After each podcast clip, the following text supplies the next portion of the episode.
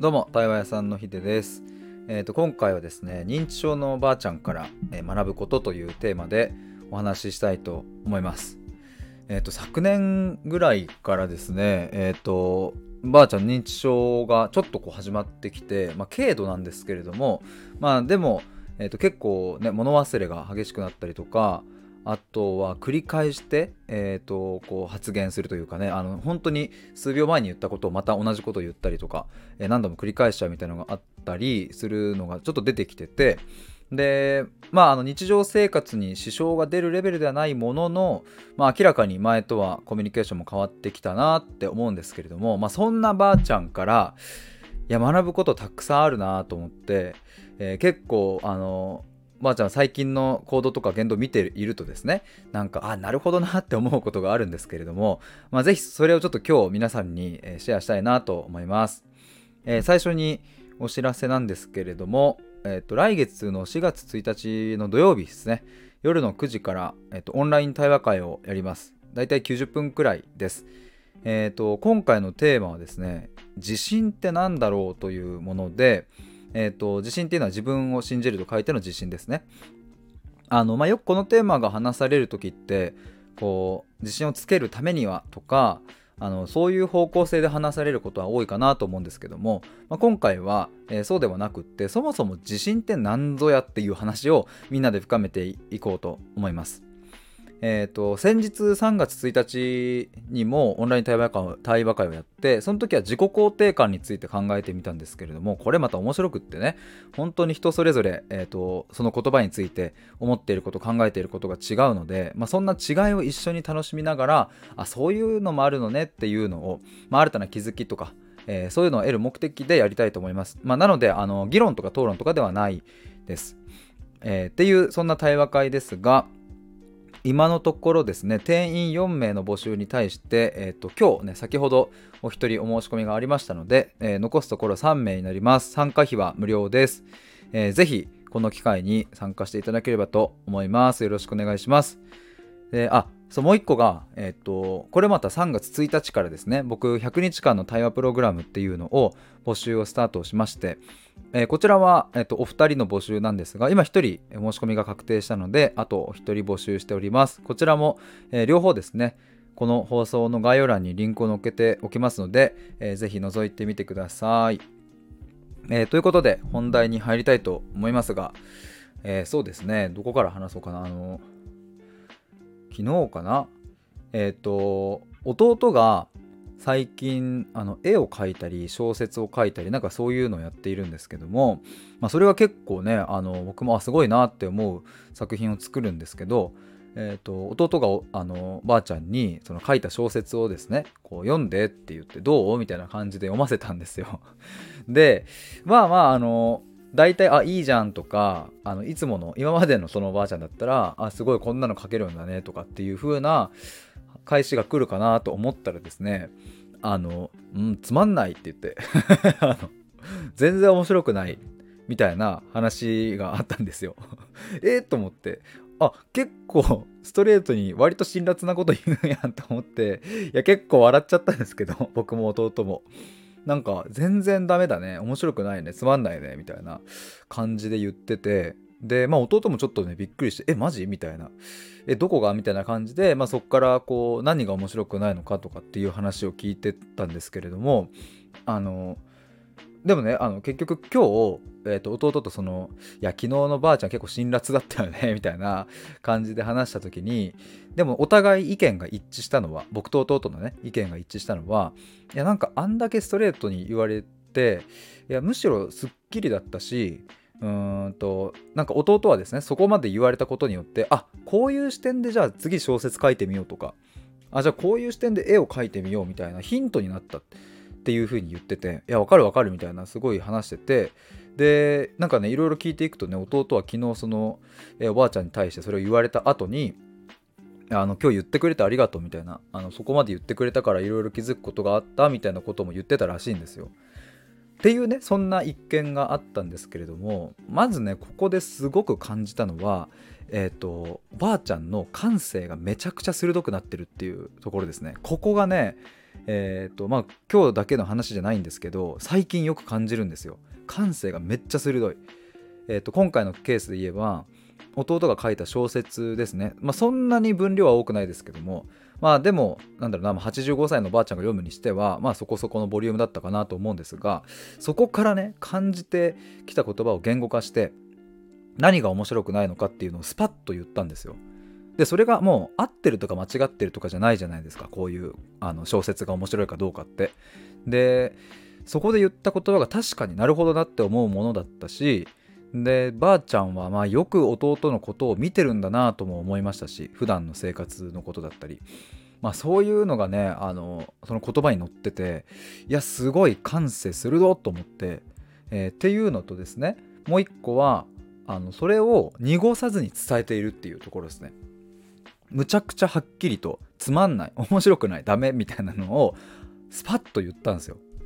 でなんだろうなあの皆さんも経験あると思うんですけどこれどう思うとかわかんない。これ美味しいとかさなんか意見を求められた時に例えばめちゃくちゃあのまずかったりとかいやめちゃくちゃでなくてもまあ美味しいとは言えないなとかうん面白いとは言えないなとかなんかそういうちょっと評価に困る時ってあると思うんですよね。友達とか家族とか。でもまあ大体そういう時ってうんまあなんかうんいいと思うよみたいな感じで言ったり逆にちょっと指摘するにしてもあのここはいいと思うけどここはもっとこうしたらいいかもなみたいな。なんかそういう風にお伝えする方もまあまあいるかなと思うしまあ僕も割とどっちかというとそういうタイプなんですけれどもいや昨日のねばあちゃんのその伝え方っていうかね何のなんだろうなこう濁りがない。ダメっていう。しかも別にばあちゃん普段はあれですよ。そのなんか普段からそんな辛辣なことばっかり言うわけじゃなくって普段優しいんですよめちゃくちゃ。そんなおばあちゃんがスパッとつまんない。面白くないっていう風に言ったのがなんかねめちゃくちゃさっぱりしててなんか後味が悪くないというかいやむしろねむしろ、うん、ここはいいと思うんだけどここちょっとこうした方がいいかなって思うんだよね、てんてんてんみたいな感じで言った時って、えっ、ー、と、逆にそのフィードバックされると、なんか、あー、なんかダメだったのかな、響かなかったのかな、みたいな感じになるじゃないですか。なんか人に意見求めた時にね。でもなんか、あの、強すぎない、その、なんて言えばいいんだろう。逆にでもさ、その、まあ、弟がこの小説どうって読,、ま、読んでもらった時にさ、なんだこの文章とか、なんか全然つまんねえなみたいな。例えばさそういう言い方をしたら傷つくし、うん、そういう風に言う必要もないとは思うんですけどただばあちゃんはそうやって内容は辛辣なんだけど伝え方がさっぱりしてるっていうかさっき言ったようにその自分の感性にめちゃくちゃ従ってる言葉が出てきているのでなんだろうなあのそうまるで子供みたいな反応だったんですよね。そうこれが結構ミソかもしんないですね。認知症まあ病名というかその名前はついておりますが、まあ、これつまるところ何かっていうと、まあ、過去のこととかも一緒くたに忘れたりして感覚がねどんどん子供みたいになっていくっていうそういうものだなって僕はおばあちゃんを観察してて思うんですよ。えっ、ー、とまあ僕のおばあちゃんはですねえっ、ー、と先に娘を、まあ、亡くしたわけですがあのというのも僕の母親はすでに亡くなっているんですけどもまあ言ったら順番逆になっててばあちゃんは多分相当辛かったと思うんですけどいい意味でねあのそういう辛い記憶悲しい感情みたいなのもあのなくなってってるんですよ。忘れてってるんですよ。もちろん今でもあのもう亡くなっちゃったっていうのはもちろん理解はしてますしああそこ行ったよねとかなんかあのそんな話もするんですよ。思い出話みたいなのもするんですけどでもあのそれを全然引きずってないというかこれもしもねもしもばあちゃんが認知症じゃなくってめちゃくちゃ記憶がはっきりしていてえ今でもこうなんだろうなあのなんだ仕事がバリバリできちゃうぐらいのすごいはっきりしたこうなんかの脳内の状態だったとしたら逆に辛いんじゃないかなとも思うんですよ。過去のことだったり、ね、僕の母親まあ、つまりばあちゃんにとって娘のことをこう思い出したりとかしていくと、まあ、どんどんどんどん辛くなっちゃうと思うんですけどそういうのをねうまいことを忘れているっていう。そしてそういう、うん、自分を苦しめるような、まあ、出来事価値観考え方感情そういうものがねスーッとねなんか手放せていっている感じがするのでなんかあの幼児あの幼稚園生というかねなんかこう可愛らしくなってってるんですよね。反応とか見ていると。なんかえっ、ー、とばあちゃんが好きな和菓子とかを買ってってあげるともう目キラッキラさせて「わあやったちょっと後で一人で食べよう」みたいな感じで あのめちゃくちゃ可愛いんですよ。そういう反応とかが。でなんかそういうのってさあのいろんな普段の心配事だったりなんかいろいろこうそうだな過去の嫌な記憶とかが心に何か引っかかってたりするとこう嬉しくてもあやった嬉しいぐらいにしか喜べなかったりすると思うんですけどなんかばあちゃんはねそこら辺の感性がめちゃくちゃ鋭くなってるしなんか周りにまとわりついてるものがこうねどんどんどんどんまあのいい意味で剥がれていってるからなんかねそう最近僕弟と2人でばあちゃんのことをねあの JK ばあちゃんっていう あの女子高生みたいだねっていう JK みたいじゃんっていうので JK ばあちゃんって言ってたりするんですけどほんと JK みたいにキャーみたいなあのやった美味しそうとかって言ってなんかそういう素直な反応をしててね。でまあ昨日そのさっきの小説の話はいやこれ面白くないつまんないみたいな。これもなんか子供っぽいですよねある意味。大人だったらちょっとオブラートに包んで言いましょうみたいなそういう空気感ってまあ社会にはあると思うんですがいい意味でその子供感もう感性のままにありのままに話している感じっていうのが、えー、とこちら側にもちゃんとストレートに届いてきて、まあ、今回のケースで言えば弟ですね。だから変に濁されて、えーと、変に気を使われて、うん、ちょっとここはこうした方がもっと面白くなるかなみたいなことを言われるよりよっぽど弟も嬉しかったし、まあ、でもね最初はなんかつまんないって言われてわ結構食らったなとかって言ってたんですけど でもそれでもですよ。それがばあちゃんの感性だし面白くないというのがばあちゃんの感性だし、えー、結局それをあの弟はちゃんと受け取ってそれを次の作品に生かそうとしているしで僕もそれを脇から見ていてあこのコミュニケーション気持ちいいなと思ったから、うん、もちろんなんかこれから社会の中で生きていくにはねなんか全部が全部子供みたいにこれやだつまんないこれ面白い好きとかって言ってたらまあまあそれはそれでこううまくいかない時もあるとは思うんですがただ今回のばあちゃんの件から学べることはやっぱり自分の感性に従って言葉を、うん、紡いでいくと言葉を使っていくとちゃんと相手に届くしそれが嫌な感じで届かないっていう。これはねめちゃくちゃ大きな発見だったし、うん、なんかまだまだばあちゃんから学ぶことたくさんありそうだなと思いました。やっぱね認知症っていう名前がつくとまあそのなんだろうな、まあ、病気というか正常ではないっていうレッテルになりますがむしろ僕ねあの本当に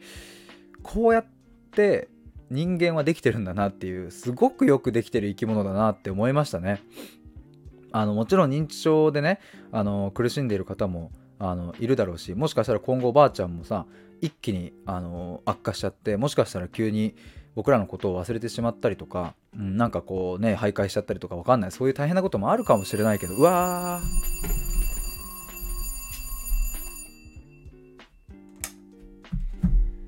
このタイミングで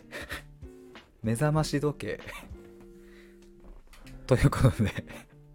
もう、いい感じで話してたのに。なんで？なんだっけ？あ、この先なんかその、なんかあるかもしんないけど、みたいな。なんだっけ？もう、でも、え、この先なんかあるかもしんないけど、